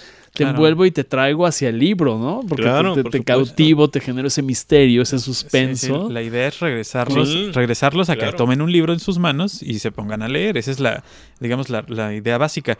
Eh, pero te interrumpí hace un rato, Emilio, que decías aquí a Carlos que nos dijera dónde lo pueden Ah, localizar. sí, Que nos claro, porque eso es un blog, importante. que nos des tu correo electrónico, no sé, Claro. algo que quieras que la gente Eh, conozca. Mi blog es escrito con sangre. Ya no lo actualizo, pero bueno, ahí pueden leer más de 360 biografías que ya están publicadas. ¿no? Ajá. Em, mi correo, tengo dos correos. Uno es Carlos Manuel Cruz Mesa, con Z Mesa, arroba gmail.com. Otro es cmcorp00 arroba gmail.com. Ok. Mis redes sociales, bueno, eh, mi Twitter lo cerré porque nunca lo usaba, pero me pueden seguir en Instagram también, Ok. Ah, porque también tengo obra fotográfica en arroba CM Cruz Mesa en Instagram. Muy bien. Y en Facebook estoy con mi nombre completo, Carlos Manuel Cruz Mesa. Perfecto. Para que lo, para que lo busquen, digo, en caso de que alguien O tenga. googleenme. Exacto, es muy fácil, ¿no? De- realmente googlear, googlear a Carlos creo que es lo más sencillo. Este, y, y, bueno, ¿tú naciste aquí en Jalapa? Jalapeño ilustre. Jalapeño ilustre, eso es todo. El- Y man- mm, comentabas al principio que viviste en México. Sí, mis padres estudiaron medicina so- eh, médicos militares, y estudiaron en la UNAM. Ok. Y pues yo me crié en el centro de la Ciudad de México y en la UNAM, en toda esa, en la ciudad universitaria. Después regresamos a Jalapa, este, viví por temporadas en México. La última fue hace ocho años, que viví en la colonia Roma. Es, ahí está, ahí estuve también un tiempo. Pero, pero te sientes más jalapeño. no, yo soy jalapeño. Sí, no, sí, sí. no te adoptaron como chilango, ¿no? no, no, no. Amo la Ciudad de México, pero Sí, la verdad es que sí es muy bonita. pero yo soy jalapeño, ¿no? Oye. Carlos, ¿y da- das, por ejemplo, talleres eh, o guías o Pláticas. conduces ajá, pláticas de, sobre eh, círculos de lectura para despertar y- y en las nuevas generaciones o la gente de tercera edad, como, como es mi caso? ¿no? Como es tu caso, como es tu caso, exactamente. Para todas las personas, porque yo pienso que, que la lectura no tiene esa segmentación tan, tan marcada, puede ser Sí, este, de todas las edades, de todas las generaciones. claro. Eh, ¿Te pueden invitar a que des charlas? Sí, por Este, supuesto. He dado charlas ya en escuelas, en este, escuelas de bachillerato, en primarias, en universidad o en instituciones eh, educativas, públicas y privadas. Invítenme, yo estoy abierto. Eh, Perfecto. Y daba también clases eh, a, a gente de la tercera edad un tiempo. Estoy dando clases de, de cómo escribir cuento, eh, guía de lecturas, ¿no? También cómo empezar a, a leer cosas que te apasionen, que te gusten y te ves enganchando. Y poco a poco hábito. tomes, tomes finalmente el hábito de la lectura y ya te pongas o empieces a abrir tus horizontes a otras cosas. Claro. Pero creo que es importante en, en- para empezar al- para empezar un buen hábito, tienes que empezar por algo que te guste. Claro. ¿No? O sea, si, Claro. por ejemplo, en mi caso, a mí me gustaba mucho el idioma inglés, entonces empecé por revistas de autos que estaban en inglés. Ah, muy bien. Y empecé a meterme en el idioma inglés hasta que domine el inglés y entonces ya ahora puedo ah, este, meterme a otros temas en el idioma inglés, en donde este, lo que me llevó ahí fue mi gusto por los coches, finalmente. Sí, ¿no? claro. O sea, me gustaban los coches, dije, bueno, revistas en inglés de coches, y me ponía yo a traducirlas y saqué el diccionario, lo leí completito por ahí, y este, y pues me hice de un vocabulario y después este, tuve la oportunidad de estudiar algunas clases de inglés que la verdad es que ya no me, ya no me sabían, ya decía me sé todo lo que me están enseñando, pero este, eh, la especialización fue más bien practicándola, ¿no? Claro. Teniendo, este, y de ahí pues me fui acercando a la lectura, me fui acercando Claro, leer a- un libro en inglés, Claro, ¿no? Sí, totalmente. Que es, eh, como decías tú, eh, cuando el libro es en inglés, el autor lo escribió en inglés, si te lo topas en inglés y lo lees en inglés y después te lo topas en español y lo lees en español, es otro libro. Claro. Tiene otro sabor y es otro libro completamente distinto. Sí, un traductor es traidor. como Y, por ejemplo, es- ándale, sí. Y, por ejemplo, si lees un, un libro traducido en España, un libro traducido en Argentina, un libro traducido en Mm. México, también son tres libros distintos. Sí, O si, si lees Cierto. un libro traducido en los 70 y un libro traducido ahorita, Claro. el mismo libro es Claro. otro libro. sí, ¿no? O sea, utilizan otros, otros, otras fórmulas. ¿no? O de traductor a traductor. Aunque, Y hablando de traducciones y metiendo la nota cultural, ¿qué piensas de esta iniciativa de traducir todas las películas al español? bueno, de doblarlas. De doblarlas. Sí, no, eh, eso es eh, un, un- ¿Qué tan retrógrada crees que es es? un insulto a- A la- al arte del cine. a- a cualquier Una arte, película no se debe ver en su idioma original. Claro. O sea, no, no es, no, no. La ayuda, es el subtítulo. Subtitúlala, claro, perfecto. Totalmente, ¿no? Pero tiene que ver con que no estamos habituados a leer. Para leer Ujú. subtítulos también es necesario una velocidad. Es necesaria Sí, una claro, velocidad. totalmente. Sí, sí, sí, sí. Es- Y, y la gente luego está, ah, es que si leo el subtítulo no veo ya la... no veo la imagen. ¿Cómo? Yo tampoco lo entiendo. Yo tampoco lo entiendo. Yo no lo entiendo, ¿no? O, ah, y es que para mí es más sencillo estar escuchando y ya. Claro. Oye, ¿no tendrá que ver también un poco que la escuela actual de doblaje en- de películas mexicanas está hecha por personajes como Eugenio Derbez y todos estos famosillos? Pero Sí. realmente no hay una escuela como lo hubo en los 70, ¿no? Este, Sí. de, pues no sé, ahorita Víctor Alcocer y todo este tipo de personajes que doblaban y que, que seguían un método actoral. ¿Qué piensas? Hay grandes artistas de doblaje Sí, sí. actualmente. Y hay escuelas de doblaje, hay gente seria. Eh, está, por ejemplo, Moisés Palacios, que es un tipo muy capaz. Pero lo mío es purismo. Yo, yo creo que una película o una serie deben verse en su idioma original y con subtítulos. Ciertamente hay cosas que, que me encanta el doblaje. El doblaje que se hacía en la caricatura de Don Gato, por ejemplo, para mí Claro. es... Oye, Cucho, no creo que haya Excelente, sido, ¿no? Y, y lo escuchas Lázaro, en... Lázaro Losla y todo eso. Claro, Lola, escuchas en inglés a Benito Nada que ver. y tiene la voz de un señor así. de, Sí, sí, ¿Qué, sí. qué pasa con Benito, no? Sí, sí, los Picapiedra eran la voz. Claro. O sea, Sí. no, era, no eran los. Picapiedra, claro. Sí. Eh, eh, pero, pero en este caso, no las conocimos en otra, no nos dieron otra opción. Claro. Las conocimos en español. Claro. Los Simpson pasó lo mismo. Cuando, te- cuando veías los Simpson en TV Azteca, los veías en español. Cuando lograste verlos en inglés, dices, ajá. O sea, lo intentaron hacer por lo menos similar a lo Sí. que es en, en inglés, ¿no? Pero, pero en, el, en los 70, cuando 60, que se traducían los Picapiedra y Don Gato, ni siquiera le intentaron hacer igual. Hicieron otra caricatura. Finalmente Claro. hicieron otra caricatura. El, el caso Shrek, cuando de- decías de Derbez, ¿no? Eh, Eddie Murphy no es naco en la película en inglés. No, igual que las hienas no. del Rey León, ¿no? O sea, no es naco, es, es negro, pero no es naco. ¿no? Sí, Sí, sí, claro. Y aquí es naco, ¿no? O sea, es- esa es la diferencia entre eh, los personajes, cómo lo cambias. Es como si pusieras una escultura y le dieras a todos los que lo van a ver unos lentes que te hacen verlo como lo quieres, como lo quiere ver el país.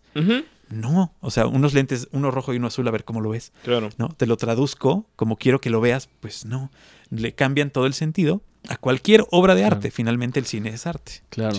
Para variar, Paco ya se fue en otro Ya me fui a en la otro- tangente, en pero bueno, rama. tenía que agarrar a. Carlos. Pero que es cine- volviendo a. Carlos, el tema de, de tu obra, o de, ¿quién crees que sea de los eh, mejores fotógrafos o con quién te gustaría trabajar para fotografiar la portada de tu libro o para ilustrar, dependiendo de la técnica? O sea, ¿qui- ¿con quién te gustaría que no hubieras trabajado todavía? Uy. te agarré en curva. Hay fotógrafos que, que yo admiro mucho. Marco Antonio Cruz eh, es uno de ellos. Eh, Rogelio Cuellar, que me hizo un retrato. Tuve la fortuna de que me hiciera un retrato. Eh, locales, pues Héctor Montes de Oca, que es además un querido amigo y, y un admirado fotógrafo. Eh, Nirvana Paz, que está en Ciudad de México, que también hemos colaborado algunas veces. Em, no sé, es que hay tantos, tantos fotógrafos. Pedro Valtierra, Pedro Meyer, todos esos, como fotógrafos, todos ellos. De ilustradores, me gusta mucho la obra de Patricia Blanco. Eh, to- todos sus elementos oscuros, mezclados con asuntos infantiles, me, me atraen mucho. No sé, no sé, hay, hay mucha gente. Ok. Ahora, por ejemplo, Viviana Pámanes también me gusta mucho. Ay, hoy eh, escuché algo de ella en radio. Ah. Eh, justamente, por ejemplo, ahora, ¿cuál sería el proceso creativo que tú has seguido? Yo sé que no es algo lineal ni el ABC, pero ¿cómo sueles tener tu estilo para un proceso creativo? Decir, ah, la próxima obra ya la estoy trabajando en el imaginario, pero sí. me imagino primero al personaje, me imagino la situación, me- no sé, ¿cuál ha sido más o menos el, el tenor de Depende del género. Eh, escribir una novela es distinto a escribir un poemario. Escribo poco poesía últimamente. Eh, pero la poesía responde más a, a momentos, no de inspiración, esa palabra me choca. Y eso no es cierto. O sea, no, Sí, no no. está uno así con una pluma, viendo al cielo y esperando. buscando a las musas. O buscando, sí, claro, tu El- musa. la, escritura es también un trabajo de, de horas nalga, de Claro. sentarte. De transpiración, ¿no? Sí, claro, de disciplina. Esa- Ok. Exacto, esa es la palabra, disciplina. Vas a escribir, ponte a escribir. Yo tengo que escribir todos los días, o casi todos los días. Ujú.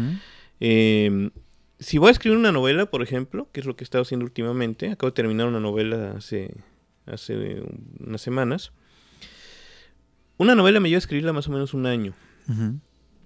Entonces, primero tengo la idea central de qué se va a tratar. Más o menos en mi mente están los personajes. Y lo que hago, eso sí, es una lista de eventos. Va a ocurrir esto, luego esto, luego esto, luego esto, de principio a fin. Ujú. Obviamente esa lista se puede y se va Ir- modificando. Se va modificando, claro. Eso es para mí una guía. Es como si fuera el índice. Ujú. Entonces digo, ah, la novela va a empezar por aquí. Y me siento y empiezo a escribir, a desarrollar esa primera línea. Me puede llevar un día, me puede llevar una semana. La termino y sigo con, con la otra, ¿no? Así es como escribo una novela. Y al final hago revisión, primero ortográfica, este, sintáctica. Después hago como una, una poda, ¿no? También de escenas. Ujú. Y le doy otra lectura y ya. Pero La te- dejo, la dejo descansar. Claro, y ¿no? después vuelvo a ella. Necesitas ese proceso también de pausa Sí, para claro. no para no ciclarte o no viciarte de lo que ya Sí, estás leyendo. no te claro, des claro. cigarra de taller, ¿no? Sí. Pero Sí, lo haces directo a la, a la máquina Sí. De- de- o lo haces uh, así a manopla. No, yo nunca No. pude escribir a mano. Ok. Jamás en mi vida pude hacerlo. Ni siquiera así los personajes, o sea, decir, a ver, aquí va a estar Doña Chona al centro y alrededor No. va a estar el detective, y- ¿no? No, lo hago en, en el procesador todo. Ok. Este, lo que a veces sí, sí me puede ocurrir es tomar alguna nota, pero es una notita. Y, a- y lo hago en el celular incluso también, ¿no? O un diálogo, incluso he escrito escenas completas que De- no estoy en- cerca de la computadora, pero digo, se me va a ir. Sí, es decir, claro. en, en el celular ya lo apunto y ya. Claro. Aquí apuntas como la nota la nota esencial de esa Sí, escena y claro. ya de ahí te vas. ¿no? Es que eso es típico. Digo, yo no soy escritor, pero alguna idea que de repente, algún texto o algo que esté haciendo en mi trabajo, de repente vas en el coche, esos momentos de trayecto de... Sí. ¿no? Y haces este, sinapsis en ese momento, dices, ¿no? "Ups". Sí, Ajá, Sí, y sí, luego, ah, bueno, sí me voy a acordar. ¿Y cómo era? ¿no? Ajá, La frase. Sí, no, si Claro. luego sale uno de casa y olvida uno. O, Llega- en la, o en la noche, en la madrugada te despiertas y, ay, así lo voy a resolver, Sí, ¿no? Tengo sí, este, sí, de- sí. este detalle que tengo que tienes que resolver, claro. porque a mí ya me ha ocurrido que se me olvida. Pues si llega uno al súper y no sabes qué vas a comprar, o sea, si, si no llevas la lista, o sea, pues, ¿cómo no te va a olvidar una idea, no? Claro, sí tienes que visitar, pero acabas comprando lo que no necesitas. Y en este caso, ¿De qué acabas escribiendo lo que no necesita la obra, Claro. ¿no? Si te pones a escribir de la nada o, o paja, pues digo, la paja finalmente, como tú dices, al momento de la poda, pues se va. Claro. Ya no sirvió de nada, más que de un proceso ahí extra, ¿no? Ahora, también escribo mucha crónica. Creo que es de lo que más escribo últimamente.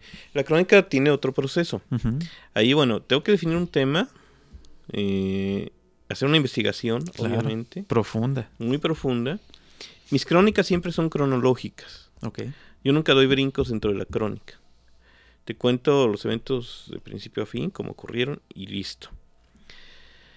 Y me gusta incluir, por supuesto, eh, fragmentos de, de... Citas. Citas, citas, citas textuales. em, o fragmentos de notas periodísticas. No sé, mil y un cosas. Y... Bueno, es que ahí es una labor de investigación, ahí ya no es tan... tan Pero sí tienes un, creativo. pro- tienes un proceso. Bueno, finalmente el Sí, claro. proceso creativo es eh, eh, quedarte inmerso en la, en la idea que tenías, que tienes en un principio, y eh, ir sacando todo este material que finalmente también hay cosas que vale la pena poner y, no vale la pena poner. Por ¿no? supuesto. O sea, esa, esa Sí. este, detección de las cosas que van a valer la pena, pues es un proceso creativo. Y el ensayo, pues ahí sí es como reflexiones que vas Claro. escribiendo, vas recomodando, etcétera, va- dónde te van llevando las ideas, ¿no? Ya casi no escribo ensayo. eh, antes escribía mucho ensayo, ahora ya no. Es más cansado escribir un ensayo. Sí, además ya no hay temas que me apasionen tanto sobre los que no haya escrito. Ok. Entonces ya, ya Cuando llegue algún nuevo tema, seguramente lo haré. Claro. Claro. Ok. Sí, te tiene que apasionar Sí. profundamente el tema para que te guste y Claro. al final salga algo que, te, que, que le guste a los demás. Si no te gusta a ti algo que escribes, no le va a gustar a nadie. Sí, ¿no? Eh, ese es- eso que acabas de decir es una cosa muy importante que yo tengo como una regla. Claro, Escribo lo que a mí me gustaría leer. exacto. Sí, porque Claro. finalmente eres Sí. un lector, Claro. ¿no? Por supuesto. De, de hecho, precisamente volviendo al tema, la dimensión del lector.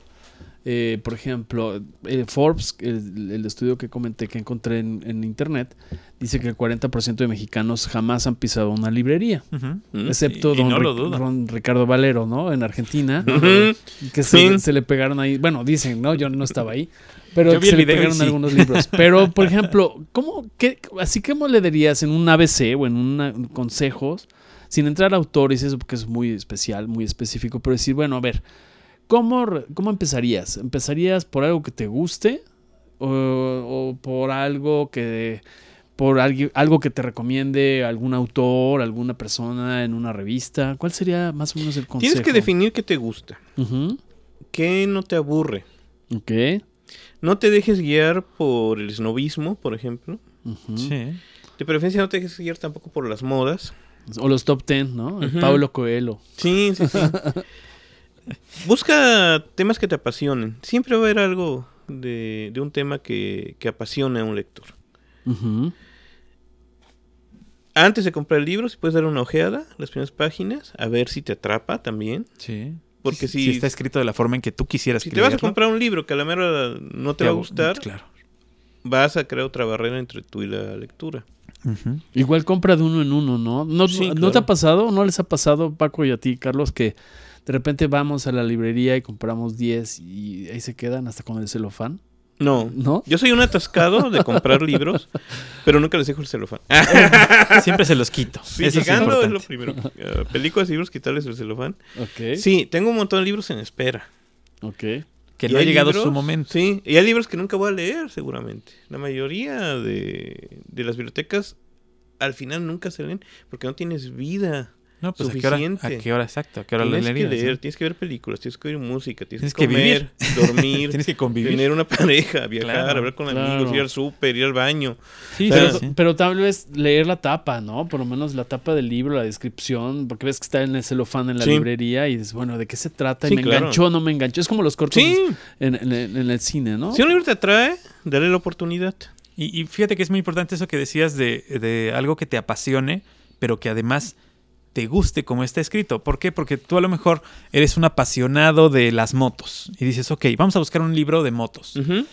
Pero Sí. te encuentras que vas a la librería y encuentras a lo mejor algo de ficción que tiene que ver con motos y que no tiene el bagaje técnico que tú ya sabes que debería tener y te decepciona la escritura. Claro. O bien, ocurrir. tú ya sabes demasiado más, más, más de, lo que, de lo que te pueden presentar en un libro. Entonces, ok, a lo mejor te apasionan las motos, pero a lo mejor a ti lo que te gusta es la velocidad. Vete por otro lado. Claro. Busca un tema que tenga que ver con lo que te gusta Sí, y sí, no sí. tal vez con lo que estés apasionado, porque a lo mejor ya sabes demasiado de eso y todo lo que te digan te va a aburrir. Claro. O todo lo que te digan te va a Y lo parecer vas a poco. botar al Y lo vas a botar a la a la mitad. O al primer capítulo vas a decir, este es un tarado, no sabe escribir. Entonces, bueno, no- a lo mejor no es, no es lo que te gusta o por lo que estés apasionado, sino por ahí puedes buscar esta segunda opción que tenga que ver con lo que te gusta. Claro. ¿no? Y además, no hay que leer por obligación. Ese es muy importante. Yo antes lo hacía. Yo te- decía, comienzo un libro y hasta que lo termino. que lo Yo ya no hago eso. No, pues Ya, ya. Ahora empiezo un libro, le doy uno o dos capítulos, si te atrapa ya me la atrapa hizo. bien, si y no, me espero hasta que me voy con otro libro que sí me va a atrapar y sí me va a Claro. enriquecer. N- No voy a estar sufriendo un libro. Claro. Ahora, tal vez sentado, Sí. o- o- digo, leer sentado, porque si no, a mí me da sueño cuando me, Ah, me acuesto y, y ya mejor, otro ratito, ¿no? Ya, eh, ¿Qué pasa? ¿Qué, qué- crees que, que eso también sea importante, el, el crear el ambiente? Uno debe leer como se sienta cómodo. Ok. Eh, hay gente que sí lee acostada, hay gente que lee sentada en la cama. Hay gente que lee caminando. Sí, yo nunca Que- he podido que- hacer eso. No lo entiendo. Yo veo, yo veo, yo veo en casa que toman el libro y caminan por la casa, ¿no? Con el libro y dices, bueno, pues Sí. es una manera. Está bien. es O mi hija pone música y lee. Claro. ¿no? Hay Este, gente que necesita absoluto silencio. Ajá, hay gente, que necesita un atril. silencio. Hay gente que incluso puede estar leyendo y puede estar haciendo otra cosa con las manos. Bueno, eso es No. muy de, de mujeres, sí, de muy, muy de mujer, Sí. totalmente de acuerdo. Cambiando al niño y leyendo Ajá, y, sí. ¿no? sí, en serio. y dándole órdenes al marido. Y como él, como Carlos, que él no está este, destinado a leer en electrónico, hay gente que no está destinado a leer en papel. Hay gente que está destinada y que le encanta ver el en Kindle o el iPad o el- o el, teléfono. bien. Y cada quien tiene, tendrá sus gustos, ¿no? Leer en el baño. Claro. Es un clásico sí, el, también. el libro del, el libro encima de la taza del baño, que es el libro al que has regresado y regresado y regresado, que debe ser el libro más puerco de la historia, ¿no? Porque lo toman todas las manos sucias. Bueno, es más Este, sucio el celular. Es más sucio el celular, sí, claro. Sí. de pero ahí salió el coronavirus. El coronavirus, seguramente, sí, seguramente por ahí, por ahí empezó en al- seguramente en algún momento, Eh. este, algún, algún animal agarró ese libro también. Pero donde quiera que lo tengas, la idea es que tú te sientas a gusto. Tal vez puedes tomar, puedes tomar el consejo de los que estás escuchando en este momento o de alguien más de cómo ponerte a leer. Pero finalmente es como tú te sientes a gusto, como decías al principio, pues una buena copa de vino, una- un, Sí. un- un disco de música clásica o un disco de que Sí. te fascine, un disco que te fascine, que te Y que no te distraiga, que no te vas a Exacto. cantar. Es que esa es otra, ¿no? Mucha gente eh, no puede hacer dos cosas a la vez. Hay gente que son monaural y no hay Claro. manera de que la pongas a hacer dos Yo creo cosas. que son varios momentos, ¿no? O sea, desde que ves la portada, te cautiva este, Claro. el diseño, la foto, la tapa, La textura, el gustó, olor, todo. Tal vez leí una crítica, este... Sí. Hay, hay gente que en las librerías, dependiendo a la que vayas, que le preguntas, oye, ¿este de ¿Este qué, qué se tal está? trata? Claro. ¿no? Este, Y, y, y si sigues a una, ahora que dices de la crítica, si sigues a un crítico y que llega el momento en que lees un libro que te recomendó y lo odias, ya no vas a seguir ese crítico. El Claro. crítico te va a cambiar la vida también. Sí. Este, hay críticos que de repente se les nota que les pagaron para promocionar un libro. Y cuando llegas a ese libro dices, no, este no es de lo que le gusta a él. Claro. Tampoco me gustó a mí, ¿no? sí, y, y como decía Carlos al inicio, el, el momento de vida que estés pasando... eh, Influye en cómo y lo que vas te a leer.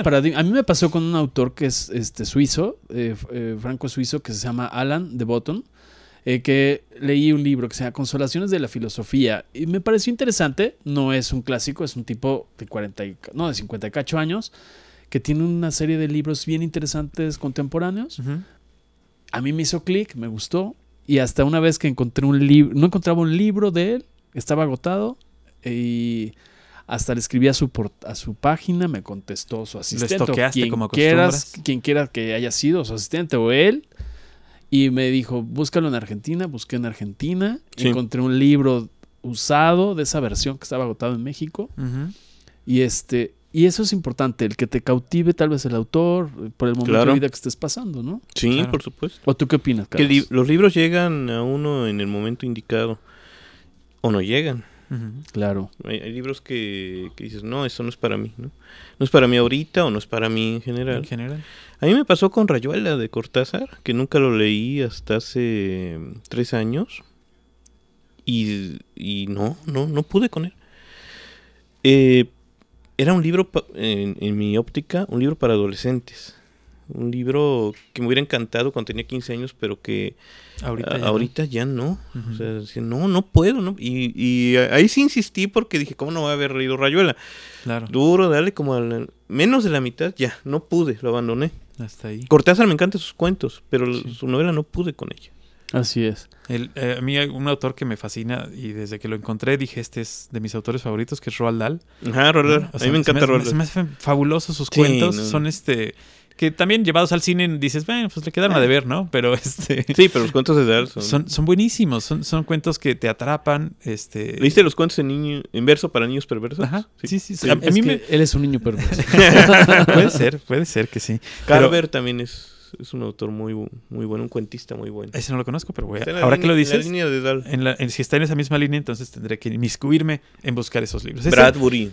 Ajá, por ejemplo. Ray Bradbury, y, el género que te guste o el estilo, de- si son ensayos, si son novelas. Claro. Este, hay gente que es como las películas. A Pues unos les gusta ficción, a otros les gusta Y créanme que hay de todo, ¿eh? O sea, ¿No? ahí sí no hay manera de que digas, es que no hay un libro para mí. No, me cae que sí. Sí, siempre hay un libro. Siempre hay un libro para ti. Hay una gran novela que es Solaris, de Stanislav Lem, que se hicieron dos películas, ¿no? Una de Tarkovsky y otra con George Clooney. Pero la Solaris, novela claro. es una maravilla. Es la novela de ciencia ficción. Ok. Es preciosa esa novela. Ah, esa la voy a leer. ¿Cómo? A ver, yo Pero no la he leído. A ver, Solaris. ya- Solaris, ya nos llevamos tarea, Paco. Ya está, ya ves. Solaris, Solaris de Stanislav Lem, Ok. escritor ruso de ciencia ficción. Ok. Están. Pero, Stanislav. Ajá. pero no, no le hicieron Lem. entonces este No, las películas. no. justicia No, en la en cine. Sí, no. Yo no la vi, fíjate, la película tampoco la vi. O sea que no, no tengo esa. No, no, este, no veas las películas. No tengo, no tengo esa, esa, ese prejuicio para ya luego ves Des- las películas, Exacto, si ya después Sí. ves. Es un este, libro difícil, pero es un libro bellísimo. Ok. Pues ahí está. Ahí está la Sí, tarea ya también. No darse por tarea. vencido, ¿no? Este, a veces cuesta trabajo y dices, híjole, ya- ¿cuántos nombres ha citado García Márquez en esto? Y eh, ya me hice bolas y me tengo que regresar. Bueno, pues Claro. regrésate. Yo creo que es importante Claro. Sí. porque es como cuando caminas, ¿no? Y para los que Este, nos- te para los que cansas nos rápido, escuchan, pues, claro. sí, lean Pues bájale minutos. tantito, claro, exacto. No se trata de acabarse, como dices tú, un libro de un trago. O sea, hay, que darle, hay que darle espacio, hay que darle tiempo, pero también hay que tener disciplina. También hay que decir, ok, vas a empezar a leer, vamos a empezar a leer. Es como cuando vas a empezar a hacer ejercicio o como cuando vas a empezar a hacer una dieta. Bueno, pues vamos a ponernos, este, la meta es leer una página al día. Exacto. No te pongas una, no te pongas 10, no te pongas 5. pon una, vas a ver que no te vas a poder nada más leer una. Claro. Vas a tener que leer por lo menos un capítulo, Sí, porque si no te vas a quedar a medias, ¿no? Sí, sí, Eh, sí. Y finalmente va a llegar el momento en que te quedes despierto leyendo. Claro.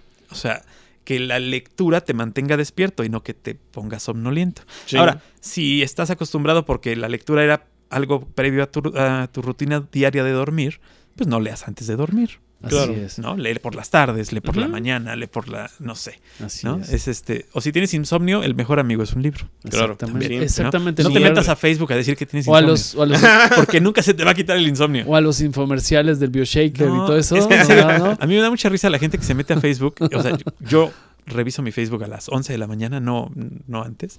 Este, reviso mi Twitter mucho más temprano, pero mi Facebook lo reviso más o menos 10, 11. Y la gente que dice que posteo a las 2 o 3 de la mañana que tenía insomnio. Pues tienes insomnio porque estás en el celular, güey. O sea, Exacto. esa es Claro. la única forma, es lo único que puedo decirte, ¿no? Ahorita lo que decías, ¿no? Por ejemplo, estaba leyendo en, el- en la cita de UNICEF, eh, en México, promedio, eh, se lee con- de manera continua, en promedio 39 minutos. ¿Cuánto, la pregunta sería, 39 cuánto le dedicamos al Facebook? Claro. ¿No? Lees estados de Facebook o lees este. A lo mejor noticias. ¿no? No Sí, sé. O igual juégale ahí, sigue en Facebook, pero publica Claro. algo de lo que te llamó la atención, igual y contagias a alguien más. Claro, una, en sácate lugar de una estar cita, pasando sa- el, saca el una meme cita que del, tú publicas. una cita de, del libro que estás leyendo o, o recomienda la portada, sácale una foto, este, o donde lo compraste, recomienda la biblioteca. Ese tipo de cosas son un poquito más profundas, a lo mejor. Claro. Eh, le- eh, sabemos que el Facebook no está hecho para educar, eso es un hecho. No, pero No. sí Pero- para pero- compartir. Claro, pero, pero si te quitas el hábito Claro. del Facebook y te pones el hábito de la lectura, vas a crecer más que, que siguiéndote en Y Facebook. no seas gacho. Yo alguna vez, por ejemplo, en, porque sí soy Ah, lo de hicimos, eso lo hiciste, ¿Te claro. acuerdas? Fue Eh, buenísimo. decir, oye, eh, Y se atoró. comparte- y se atora porque solo responden, oye, convocas Hizo, hizo una convocatoria, Emilio, una cadena de de, una cadena de libros. comparte de libros con alguien y mándaselo. con alguien que no conozcas, ¿no? Ujú. O sea, Mándaselo. este, la idea era que a ti te llegaba un libro, tú invitabas a... ¿Un libro electrónico? No, no, no, un libro físico. Ah, un libro físico. Un libro Mm. físico. Y este libro, este, podemos volver a hacerlo, ¿eh? Creo Sí. que yo te escribí o algo. ya no Sí. Bueno, nosotros participamos, mi hija le llegó el libro. ese, es- Exacto, ese es que es, es el, lo que el pasaba. punto, porque Si tú corta. mandabas uno y no te llegaba uno, ya no mandabas ah, otro. Hubo gente que ¿no? sí me dijo, oye, me, eh, me llegó uno de no sé quién, de Tehuacán, y me llegó otro. A, a mi hija le llegó, no le Ah. llegó, no, le, no, le llegó uno y ella mandó uno Y el siguiente ya no llegó. se atoró. Mm. Se Ese es el punto. Cambiemos los hábitos, ¿no? Sí, y sí bueno, no falta el gandalla que nomás se inscribe para que le llegue uno y, no tiene a nadie más, ¿no? Porque Claro. aparte la opción era hasta de uso, no tenía que Sí, ser algo no tenía nuevo. que ser algo nuevo y nosotros enviamos uno. Ella recibió uno que sí quería, de los tres, ya ves que ponías la opción. Sí, sí, sí. Recibió uno de los que sí quería y creo que es de los, sus libros favoritos hasta la fecha. Entonces, este, le funcionó para, in- para inmiscuirse en la, en la lectura, porque esto tiene...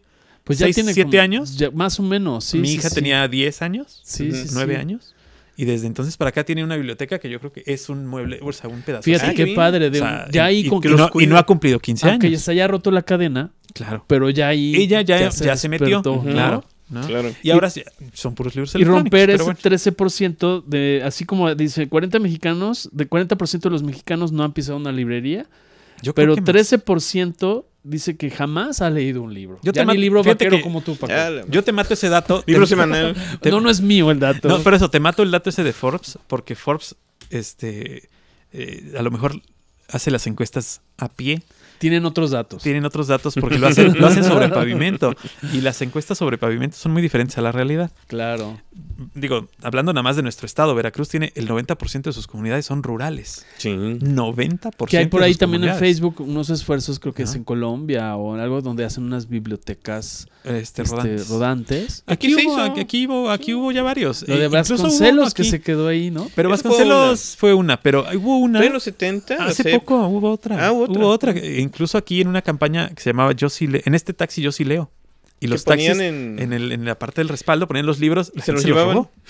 O, se robó o ese libros, ejercicio, ¿sí? O ese sea, ejercicio de ¿cómo? abandona un libro, Ajá, en el parque. En el parque, Y que lo recoge se lo lleva y ya, y se acabó. Y ya se pero acabó, que no lo vayan a acomodar ahí. Si se encuentran un libro, Hay un- léanlo. Hay, ¿no? una, hay una, una librería aquí que tiene los libros estos, las citas ciegas con los libros, que son los libros envueltos en papel, cel- en papel de, de estraza, y no dicen cuáles son. Entonces tú lo compras y si te gusta bien y si no, pues lo, re- lo regresas, Así es. este, a- envuelto en, pa- en papel, lo vuelves a poner ahí. O lleven a sus hijos a la biblioteca, así como nos comentaba Oscar Gabilondo, que siguiendo la filosofía de su abuelo en libros infantiles, Claro. lo donaron a las principales bibliotecas, entre ellas la Carlos Fuentes de Jalapa y Eh, algunas Está otras. próximo a, a iniciar la FIL. Sí. la- la- y, y bueno, cuando aquí en Jalapa se hacen las ferias del libro, pues vayan. Claro. o sea, hay gente que jamás ha ido, que vive en Jalapa, que tiene 50 años viviendo en Jalapa y jamás ha pisado una feria. O hay gente que va nada más a oír a los grupos. Pero hay gente que ni siquiera comer- ha ido. o a comer este, esquites. Pero, por ejemplo, estaba viendo ahí una librería que está cerca de Realia, Ajá. en, en Jalapeños Ilustres, no recuerdo cómo, la que fue librería de cristal muchos años. Sí, que ahora tiene La Roca de. Gandhi. Ahora es Ajá, la Roca. Hay libros de 35 pesos. Hay de 10. Sí. Este, Hay libros de de- 10 pesos. De los clásicos infantiles. Sí. o ¿no? Hay libros que no valen, que no cuestan ni lo que valen. Claro, O sea, hay libros que no cuestan ni el papel. Sí. Hay libros de 10 pesos. Libros que en- el papel es más caro. Va a cumplir 30 años, por cierto. Es en la Roca de Gandhi, la librería. Ahorita en Sí, mayo. Estaba en Úrsulo Galván, ¿no? Estuvo en Úrsulo Galván. Ajá. Sí, Sí, ahí ha con- estado, bueno, pues con es que ha estado Ramírez. donde, donde ha podido permanecer y, y sobrevivir finalmente. Porque pues, sí. ha tenido etapas muy, muy, muy difíciles. Todas las librerías en México han tenido Todas. etapas muy difíciles, excepto Sanborns. Es la única Sí. que no. ¿Por qué? Porque vende café, porque vende otras cosas, porque entras y ya parece súper, vende, vende de todo. libros de moda, como decía Carlos. se No queda- se Pero cada vez tiene menos enorme. libros. Cada vez tiene menos libros. O Sí. sea, cada vez tiene más, más cochinadas. Sí, el, calen- el este, zodiaco chino y esas cosas, ¿no? Sí, y- Traten de abrirse un poco. Claro. Sí, o sea, te venden el, el cable para el celular y el libro, entonces este Sí. es, es, es muy difícil. Pero bueno, Muy este, bien. como siempre, acabamos hablando de todo y de, y de Bueno, todo pero poco, tiene que ver, Carlos no tiene seas mucho que ver amarguito. porque No, no, porque, porque este, nuestro invitado del día de hoy, que finalmente fuimos nosotros sus invitados en su casa, Sí, sí, sí. este, pues valía la pena que habláramos de todos estos temas. Antes que, antes que nada, y te agradezco enormemente que nos hayas abierto la puerta de tu casa porque no sabes la, ca- la calaña que somos. No. A mí no me subas a tu No, tren, no. No, de verdad que muchas gracias. Este, vamos a subir algunas fotos de, de cómo nos vemos aquí, tan pequeños, ante la enormidad de los libros. Exactamente. Creo que eso es lo, fue lo más padre, eh, sentirnos pequeños eh, y arropados por tantos libros. Y objetos, que es como un Para la parafernalia, como decía él, de Sí, la- sí, sí. Del, del lector, Claro. del buen lector. Siento que me está viendo este el toro y siento que Gutenberg me está viendo por ahí. Y ahorita ¿no? que vean Claro. las máscaras de, de Dalí, de Van Gogh que hay ahí, eso sí los ven. Eso sí, Ahorita eso los sí, claro, por supuesto. Pues no, gracias, gracias que vinieron. Muchas gracias por esta entrevista, por esta conversación. Creo que estuvo muy amena. Gracias, gracias a tu, a tu participación, Carlos Manuel Cruz Mesa. Este, no seas malito, repítanos tus datos principales de contacto. En mi Facebook estoy con mi nombre completo, Carlos Manuel Cruz Mesa. En Instagram, arroba CM Cruz Mesa. Ok. Mi correo, carlosmanuelcruzmesa arroba gmail.com. Ese es uno. El otro es cmcorp00 arroba gmail.com. Es el otro correo. Y nada más, creo. Nada más, perfecto. Tengo un canal Ahora en. YouTube también. Ahora sí, Ah, ah, perfecto. ¿cuál es? ¿Cuál es? Este, Carlos Manuel Cruz Mesa. También. Ah, perfecto, pues ahí está. Paco, ahora sí pones en el, en- cuando subas esta. Siempre lo pongo, charla, siempre ¿eh? pongo todo. Además, Los la gente que escucha nuestro podcast es este rápida con el lápiz y puede apuntar nuestros datos. O regresarle. Sí, claro, eso es lo bonito del podcast, que le Sí, puedes regresar y volverlo a escuchar y decir, ponerle pausa ahí para copiar los datos. Exactamente. Gracias por escucharnos. Gracias a, a Gracias, Carlos. Por, por Gracias, esta- Paco. Gracias. Gracias, Emilio. Pues Ahora nos sí te, te escuchamos. portaste a la altura. Decente, ¿va? Sí, sí, hasta, sí. hasta me oí raro. Gracias. No fui, no fui el patán de siempre el día de hoy. Así es que nos escuchamos para la próxima. Muchas gracias. Algoritmo, Algoritmo X. Emilio Retif. Francisco Disfín. Esto fue Algoritmo X.